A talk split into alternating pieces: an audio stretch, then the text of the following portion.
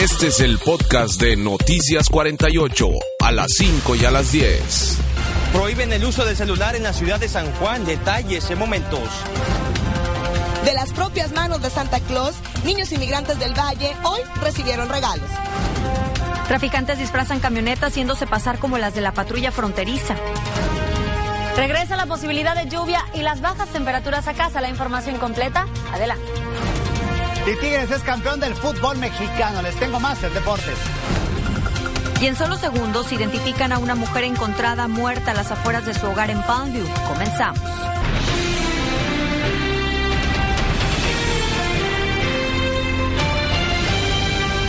Hola, ¿qué tal? Muy buenas tardes. Les saluda con mucho gusto Leticia Tijerina agradeciéndole su sintonía en Noticias 48. Vamos a dar inicio con la información.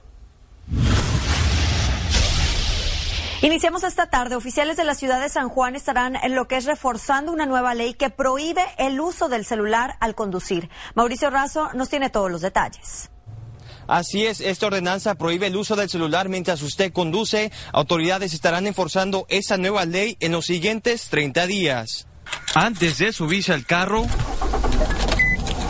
tendrá que pensar en usar el celular, ya que autoridades estarán vigilando a todo aquel conductor que use este dispositivo.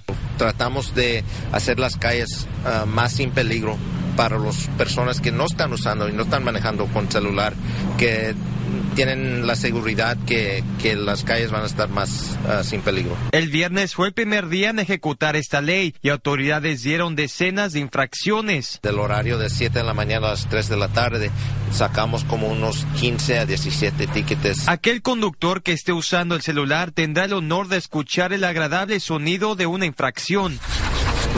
Okay. Si se le detiene al, al, al, al, conductor, se le va a dar una, una advertencia. La única manera que podrá usar el celular es si tiene un aparato inalámbrico como el Bluetooth que ayuda a usar el teléfono sin usar las manos. Esta ordenanza tomará efecto el 9 de enero del 2016. Después de esta fecha, autoridades darán una infracción de hasta 349 dólares a conductores que usen el celular. Reportó Mauricio Razo, Univisión. Gracias, Mauricio, por esa información. Y ahora nos trasladamos hacia la ciudad de Palmview, en donde autoridades siguen investigando el hallazgo del cuerpo de una mujer el día de ayer. De acuerdo a oficiales del Departamento del Condado Hidalgo, el cuerpo de la mujer de 52 años fue descubierto después de la una de la tarde en su propia residencia en la cuadra 600 de la calle Abraham, al sur de la ciudad de Palmview. Investigadores creen que se trata de un homicidio, ya que la Oxisa presentaba graves heridas. Si usted tiene información que pueda ayudar a las autoridades a resolver este caso, se le pide llame a la línea de testigos contra el crimen. El número es el 956-668-8477. En la ciudad de Faro, oficiales continúan lo que es investigando un trágico accidente que se registró la noche de este sábado en esta misma ciudad. Estas son las imágenes exclusivas. Oficiales respondieron a la calle Jackson, cerca de la calle eh, Juan Bali, aproximadamente a las 11 de la noche, en donde un vehículo de pasajeros en color gris se estrelló contra una barricada. Autoridades no han dado a conocer si alguien más viajaba en el auto. Intentamos comunicarnos con el Departamento de Policía de la ciudad de Far para obtener más detalles del accidente. Sin embargo, no logramos obtener una respuesta. Noticias 48 los mantendrá informando de más detalles en cuanto estos se hagan disponibles.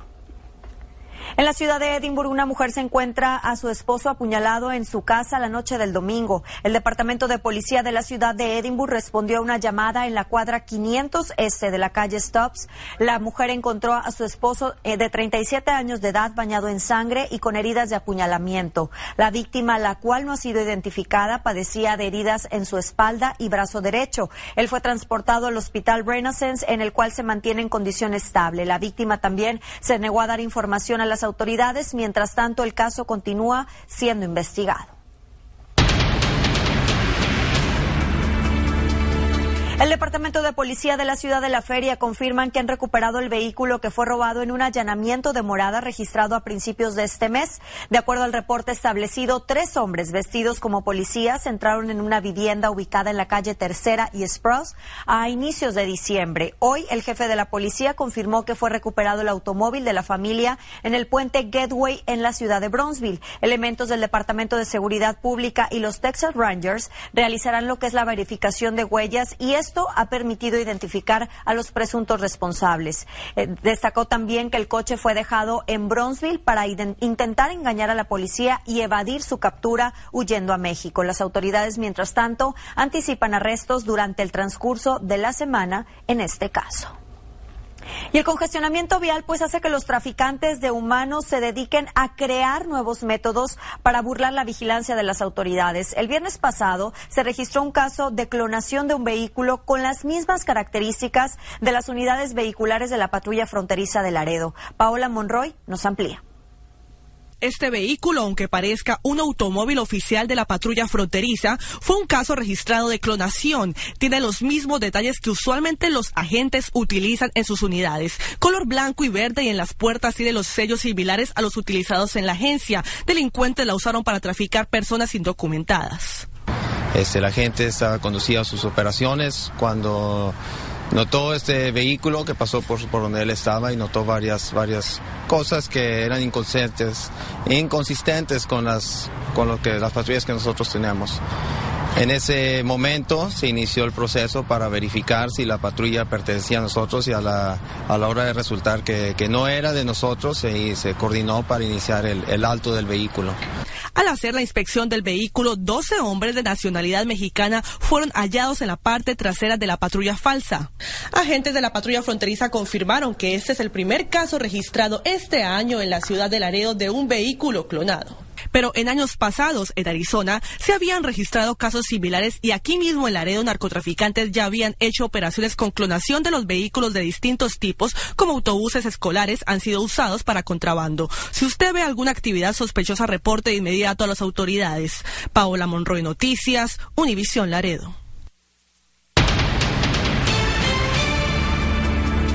Gracias, Paola, por la información. Cambiamos completamente de tema. Oficiales de la ciudad de FAR dejaron de ejercer la ley por un momento para servir como meseros. Esto como una de sus actividades navideñas, Tip for Toys, donde pues todas las propinas recibidas se invertirán para comprar juguetes y donarlos a los niños de bajos recursos.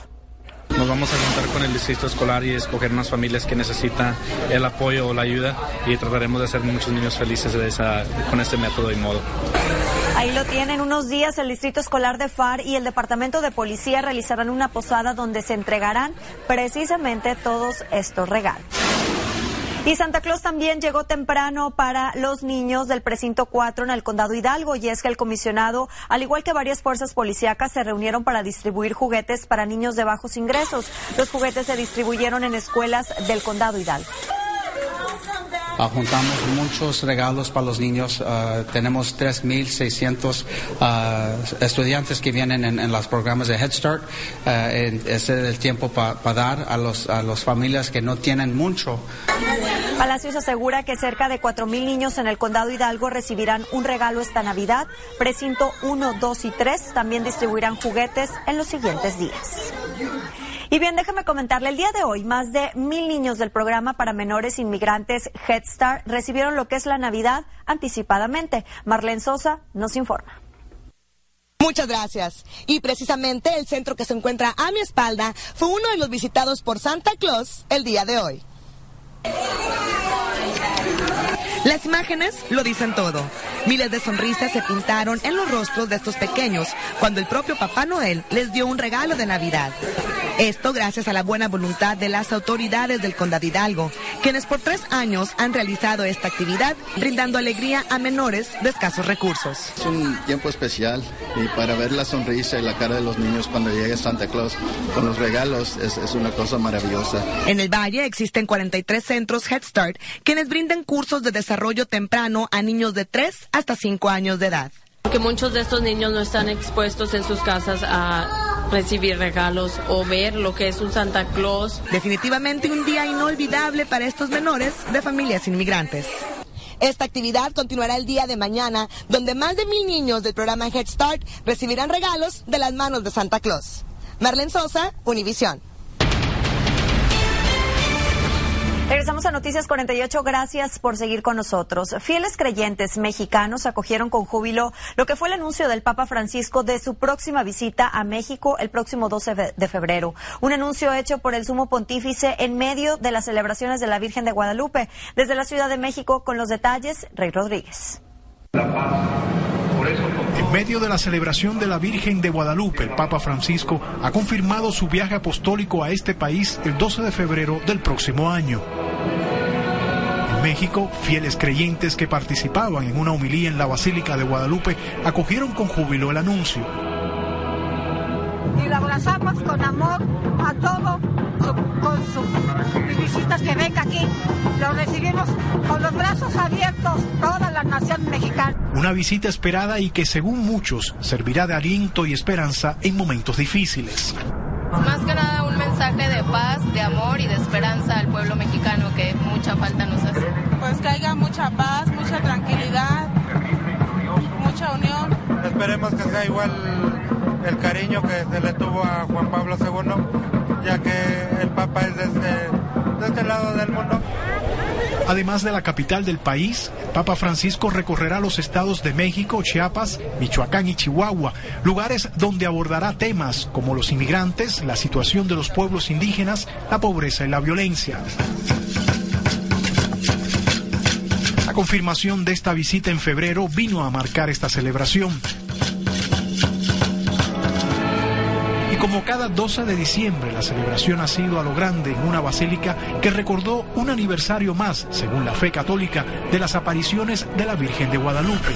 Y el Papa Francisco será testigo de ese fervor ahora cuando visite este próximo 13 de febrero este santuario de la Virgen Morena, convertida en símbolo de México, en la emperatriz de América, y que logra reunir a millones cada 12 de diciembre.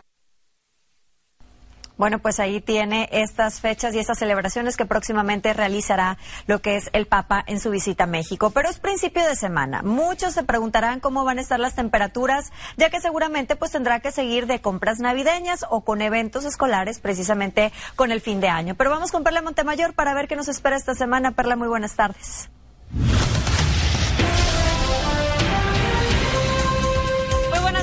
Así es, comprando, celebrando en posadas, en fiestas, en eventos. Así que hay que planificar bien esta semana que apenas vamos iniciando. Vamos a iniciar con el reporte completo del estado del tiempo, conociendo nuestra situación actual en cuanto a temperatura. Está marcando el termómetro entre los 75 y los 78 grados para gran parte de la ciudad de McAllen. Nuestros tres condados se encuentran con temperaturas bastante similares y con cielos mayormente despejados. Lo que estamos viendo en cuanto a la humedad relativa, alrededor de un 32%, mientras que los vientos activos alrededor de las 15 millas. Los vientos, un factor muy importante durante durante los próximos días porque estaremos viendo un cambio, sobre todo en el ingreso de estos vientos ahora con un efecto de norte. Las condiciones de cambio por un nuevo sistema frontal hacia la porción central de nuestro estado están ya haciéndose notar. Estaríamos viendo cambios importantes. Podemos ver en nuestra imagen nacional que las precipitaciones en manera de nieve se encuentran presentes en la costa oeste, mientras que también precipitaciones intensas del otro lado del país. Las condiciones desde los grandes lagos hasta la Gran Manzana pintan precipitaciones, así que tenemos mucha actividad en estas vacaciones. Usted tal vez está plenando en viajar.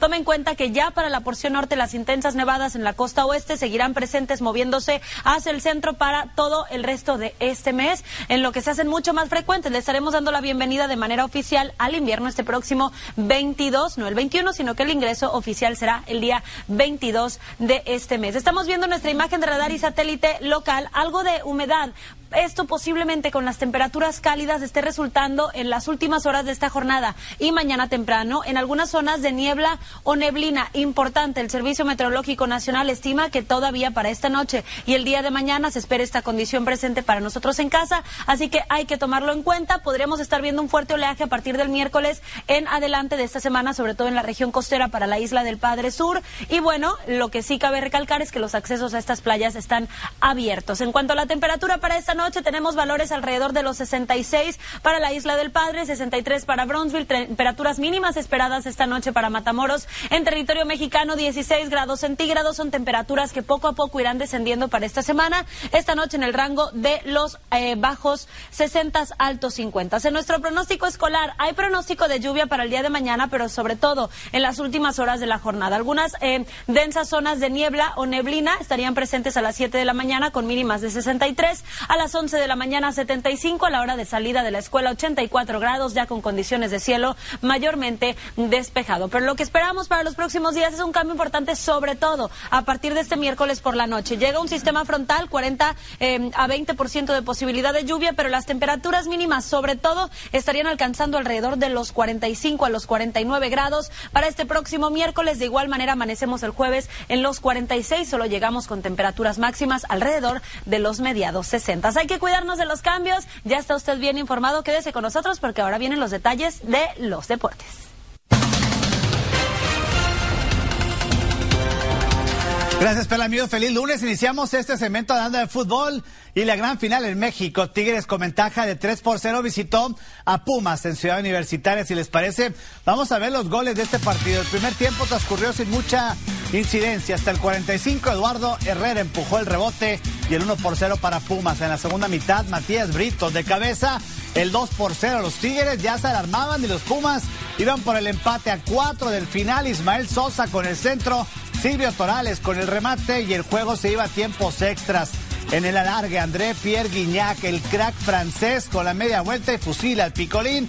Lo que parecía el campeonato de Tigres a dos minutos del final. Gerardo Alcoba se encontró con el rebote y puso el 4 a 4 en el global. Se fueron a penaltis en la tanda precisamente de penaltis. Fidel Martínez y Javier Cortés fallaron por los capitalinos. Israel Jiménez anotó el definitivo y Tigres se alzó con el campeonato, su cuarto campeonato de liga. Antes que ya quedé campeón y me voy como grande, yo desde que llegué dije que quería ser exitoso en el fútbol mexicano. Campeón y mejor jugador de la Copa Libertadores de América una vez más. Agradezco.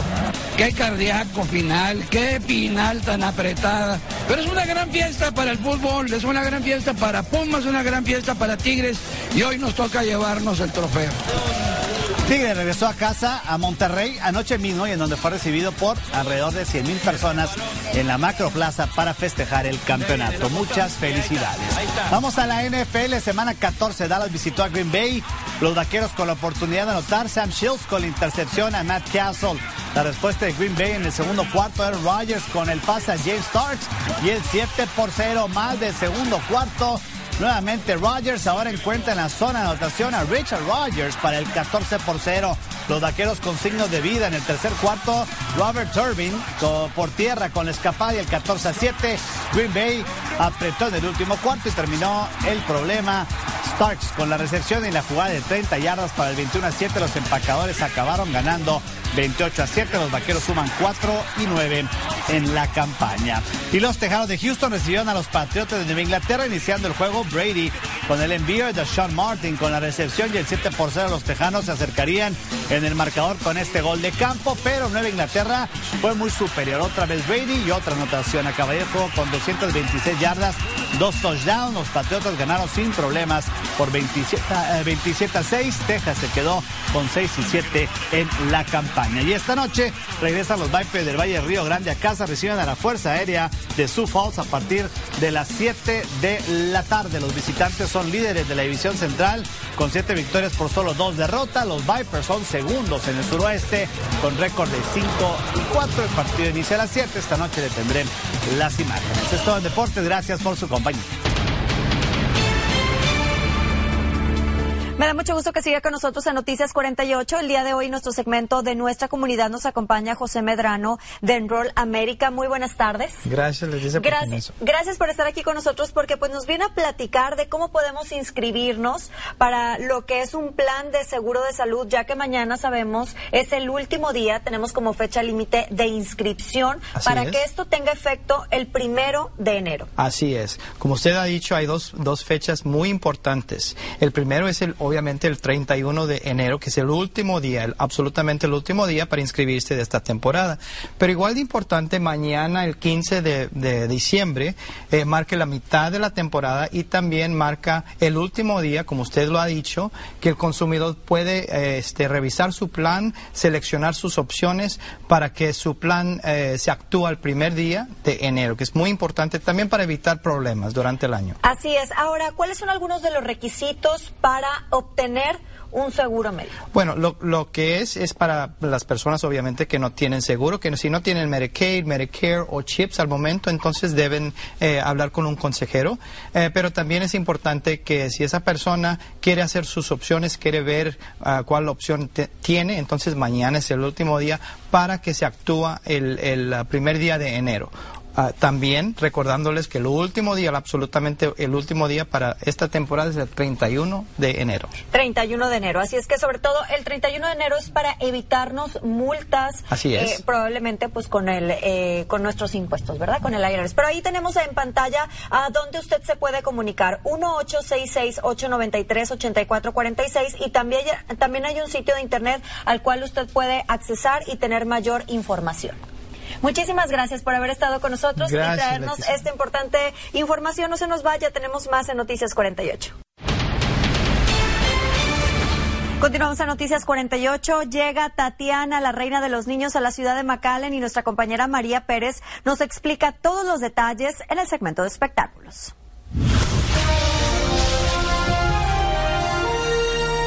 Y les cuento que llega Tatiana al Valle del Río Grande para alegrarle la Navidad a muchos niños.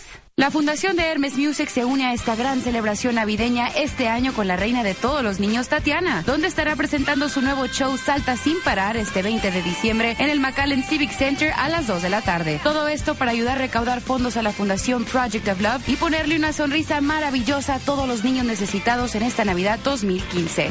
Y la feria navideña ya abrió sus puertas en la ciudad de Dona, donde usted y su familia podrán ir a disfrutar de mucha diversión y una hermosa pista de hielo. Así que muy pendientes porque vienen muchos regalitos para ustedes. Así que ya lo sabe, llega Tatiana este 20 de diciembre y de parte de Noticias 48 les queremos regalar un par de boletos. Llame ahora mismo al 661-6048 para ir a disfrutar y bailar con la reina de los niños, Tatiana. Muchísimas gracias María por esta información. A llamar desde estos momentos. Pero antes de despedirnos vamos a ver nuestro último pronóstico del estado del tiempo. Perla Montemayor está lista.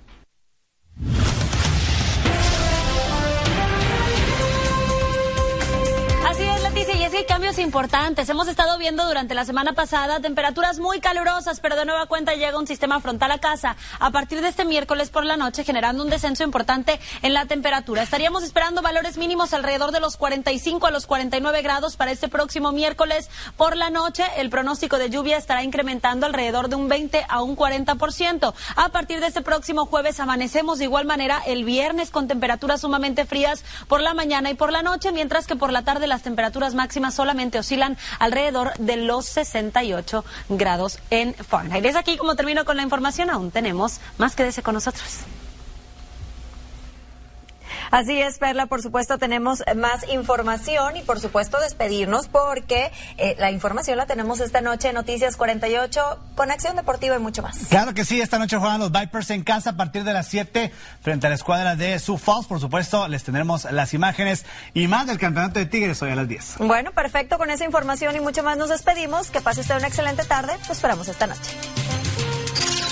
Este es el podcast de Noticias 48, a las 5 y a las 10.